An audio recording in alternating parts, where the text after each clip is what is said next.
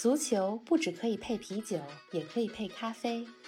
足球不只有感性欢呼，也有理性分析。足球不只有皇马、巴萨、梅西、C 罗，也有不为人知但值得歌颂的球队和球员。足球不只是九十分钟的体育比赛，可以贯通世间万象，纵横五洲四海。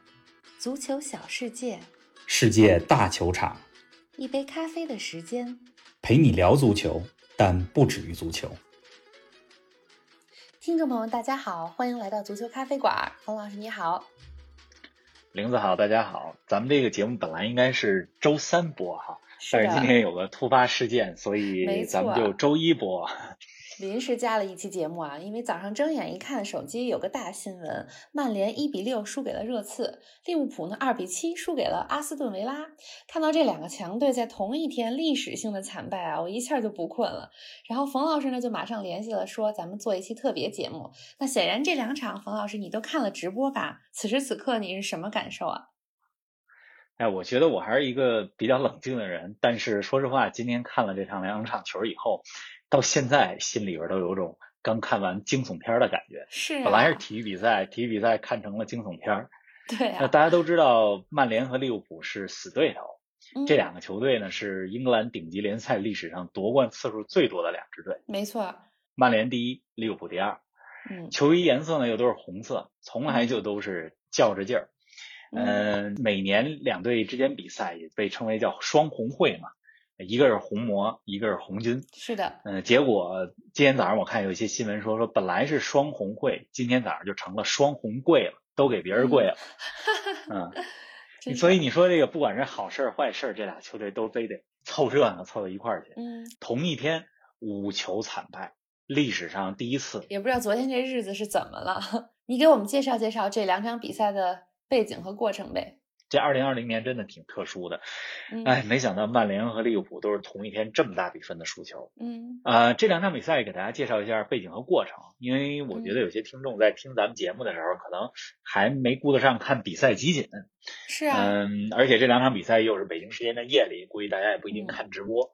嗯嗯，曼联主场迎战的是托特纳姆热刺，这是一场强强对话。热刺呢也是一支强队，嗯，所以这场比赛呢，你要说曼联主场输给热刺，一点都不奇怪。嗯但是一比六这么大比分输，这就有点说不过去了。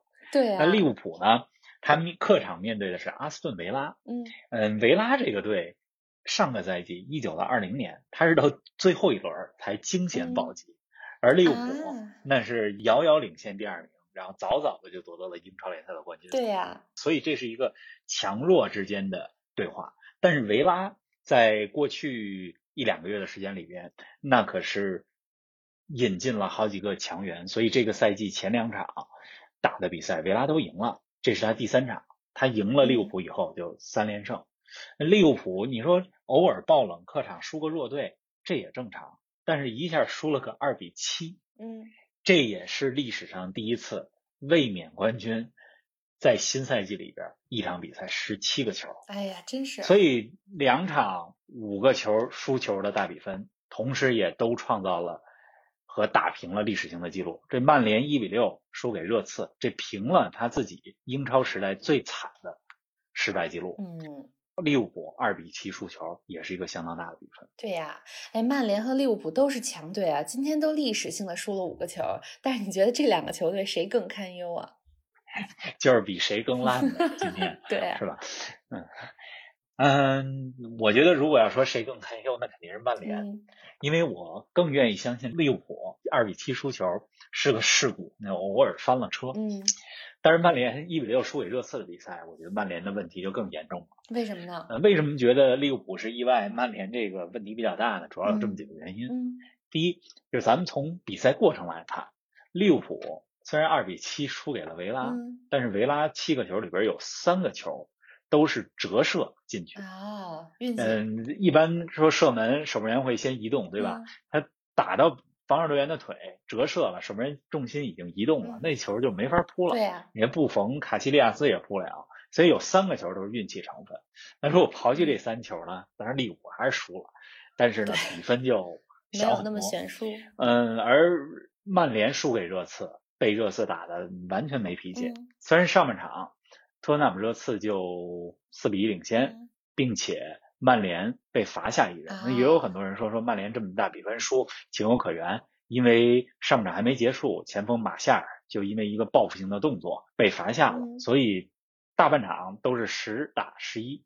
但是我觉得这场比赛，就算曼联没被罚下去人，十一打十一，他这输球的局势也是不可逆转的。所以从过程来看，嗯，曼联是被打的没脾气。啊，第二呢，我觉得人利物浦实际上比曼联更有输球的资本，因为毕竟前两个赛季刚拿了欧冠，拿了英超的冠军。对啊，你看曼联这边呢，呃，好多年没拿英超联赛的冠军了，是啊，而且信誓旦旦马上要复兴，对吧？恢复福克森时期的这个，咱不说王朝吧，那你起码进欧冠，嗯、然后起码未来几年让大家看到能拿英超冠军的希望。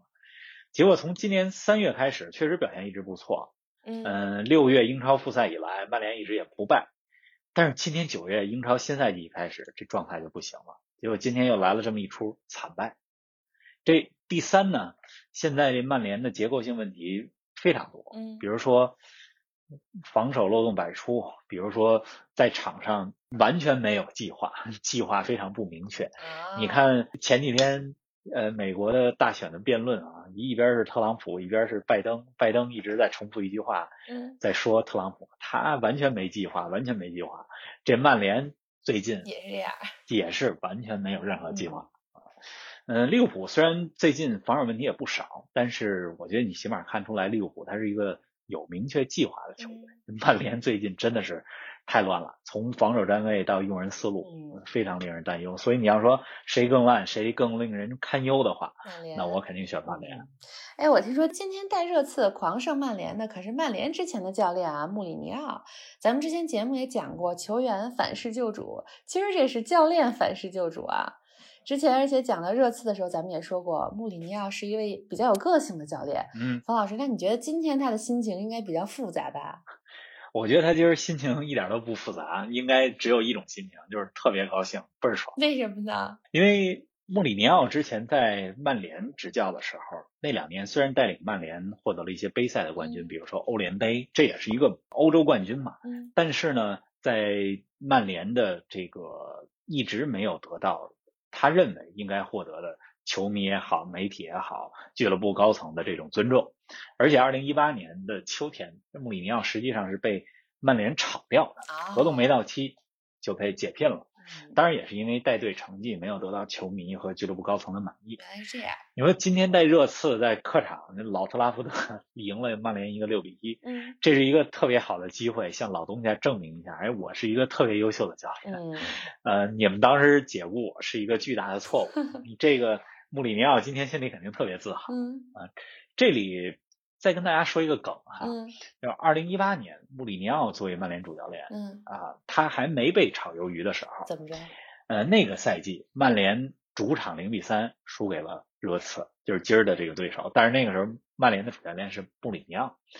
赛后的新闻发布会，曼联的记者们就问了好多问题，嗯来刁难穆里尼奥。嗯结果穆里尼奥就挺生气的，啊，他接受完采访，然后离开采访席的时候，出去一直在说说 respect respect respect，、嗯，那意思就是你们给我点尊重，给我点尊重。那咱们来听听前两年穆里尼奥是怎么说的，让记者们要尊重他。Respect, respect, respect, man, respect, respect, respect. 得尊敬教练，是对吧？没想到 两年多以后，他人家真的赢回了 respect，、嗯只不过这个赢回尊重的方式是带着另外一个球队在曼联的地盘 赢了曼联一六比一。对呀、哎，一比六确实是比较耻辱性的比分啊。哎，你刚才说利物浦的输球更像是意外翻车，也有对方连续进球的一些运气成分，而曼联输球呢，暴露的问题好像更大。我这么听来，曼联的输球有点意料之外，情理之中。那到底他出了什么问题呢？呃，如果说是天灾还是人祸的话，嗯，曼联这输球，我觉得更多是人祸。怎么说？你说利物浦二比七输给维拉，嗯呃，意外成分其实更大。嗯咱们刚才说了，有三个球是折射进去的，就天灾加人祸。曼联这个，我觉得人祸的成分更大一些。嗯嗯，咱们分析曼联现在的问题哈，首先第一个就是先从防守说起。你嗯，在主场丢了六个球，这个不像话。说实哦，话，上半场一比四的时候，我都挺担心的。一是一比四，第二少一个人，十打十一。对呀，那这下半场很有可能就给输秃了嘛，输给一比七、一比八、嗯一比九都有可能。对呀，结果中场休息的时候，索尔斯克亚他换人，嗯换人的目的也很简单，嗯就是先止损，嗯，我得先止血，对吧？然后有机会的情况下，我再想反击。但是下半场曼联没什么像样的反击，嗯这止损呢，这下半场就只丢俩球。嗯嗯，但是曼联这一阶段的防守，就从咱们说从今年三月以来一直表现不错，尤其六月以来复赛，六月到八月一直不败。嗯，但是从八月他在欧联杯半决赛输给塞维利亚以后，再到九十月份新赛季开始这三四场比赛啊，嗯。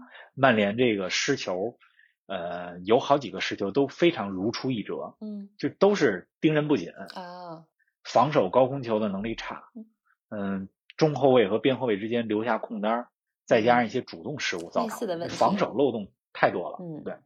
说完了防守，再说进攻，曼联的进攻办法也是比较单一。嗯上赛季曼联面对强队啊，基本都是打防守反击；嗯面对弱队，基本都是前场这几个人儿。呃，咱们说曼联上赛季的很多的进球都是前场三叉戟，马夏尔、拉什福德嗯还有格林姆德这三个人进的，再加上他们身后的今年一月份新转回到曼联的毕费啊，布鲁诺·费尔南德斯，嗯，呃，给他们传球，这基本上都是这几个人完成的进没有。新花样，嗯，相对来讲比较单一。嗯对然后再说阵容，嗯嗯，曼联一直用的阵型，嗯就这一两个赛季啊哎是四二三一，呃，什么意思呢？就是四个后卫，对，中场是二加三嗯啊，然后前锋有一个突前。嗯但是我前两天的时候，我还在呃其他体育媒体上写过一篇文章，对，呃，我认为曼联应该更大胆的尝试三后卫，就是啊三四幺二阵型，就是防守的时候，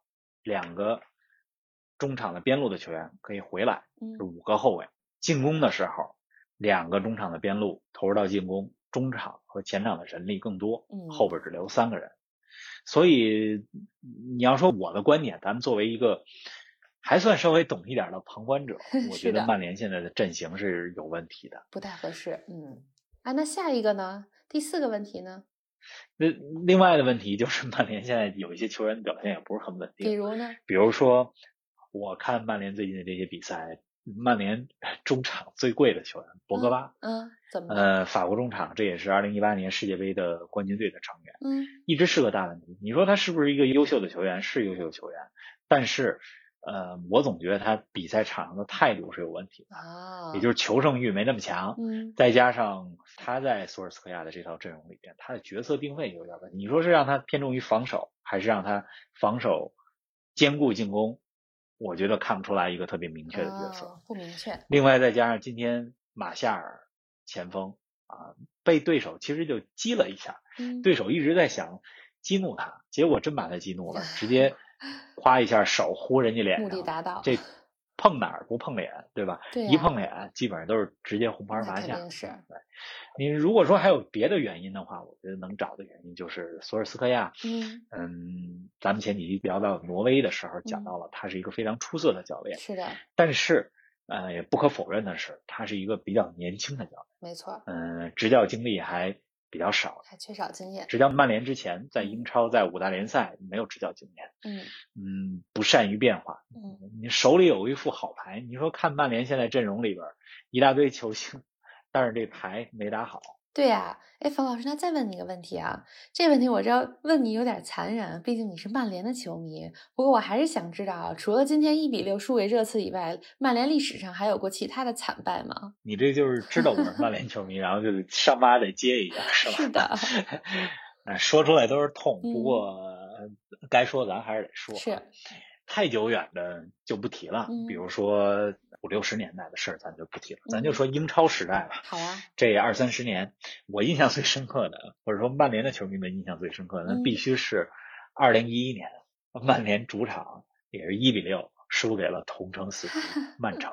嗯嗯、在二零一一年之前，其实曼城一直是生活在曼联的阴影之下。对呀，呃，曼联在福格森时期那是世界上最成功的俱乐部，而嗯曼城，呃，英超、英甲之间还来回升降了。嗯但是就是在那个赛季，啊、当然也是曼城有了中东的巨资引进以后，嗯，在球队的阵容升级以后，能跟曼联掰掰手腕了。对啊，结果那个赛季，曼城最终还获得了冠军。在他们夺冠的路上，啊在客场六比一狂胜曼联的那场比赛，嗯这对整个这两个球队的呃相互之间的状态，或者说这个整个的历史的走向都是有嗯转折意义。一下就呃，正是在那场比赛之后，嗯啊曼城在曼市双雄的对决当中占据了上风。嗯不过我觉得那天的一比六和今天的一比六还是有点区别。嗯，怎么说？那场比赛实际上曼联大部分时间就下半场是一比三落后，嗯最后三个球也是因为曼联最后要大举进攻，曼城在九十分钟和伤停补时阶段最后又进了仨。啊，但是今天这场比赛输给热刺，那曼联是从比赛一开始，嗯，而且还是一分钟左右，曼联先进了一个球啊，一、比零领先以后，结果热刺人家就咣咣进了俩，然后呃，曼联就完全慌了。所以今天这场比赛，我觉得从上半场到下半场是一个从头到尾的就满盘皆输，对呀，跟那还场是不一样。一一年一比六嗯输曼城嗯还不一样，而且今天呢，好在是说，呃，当年对曼城一比六输的那场比赛，呃，全场几万名曼联的球迷目睹了这个惨案。那今天起码起码对因为新冠疫情的原因，观众们不嗯能入场，没人在现场受折嗯磨。，确实太惨了啊。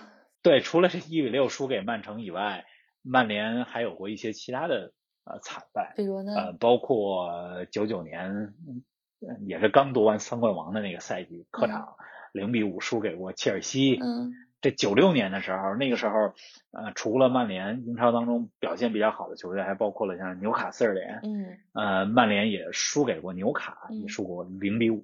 不过这俩零比五都是在客场，嗯，而且还有一件特别巧合的事儿，怎么呢？今天曼联是英国时间十月四号，北京时间十月五号凌晨一比六输的热刺。嗯，刚才我说的那几个惨败，也都发生在十月份。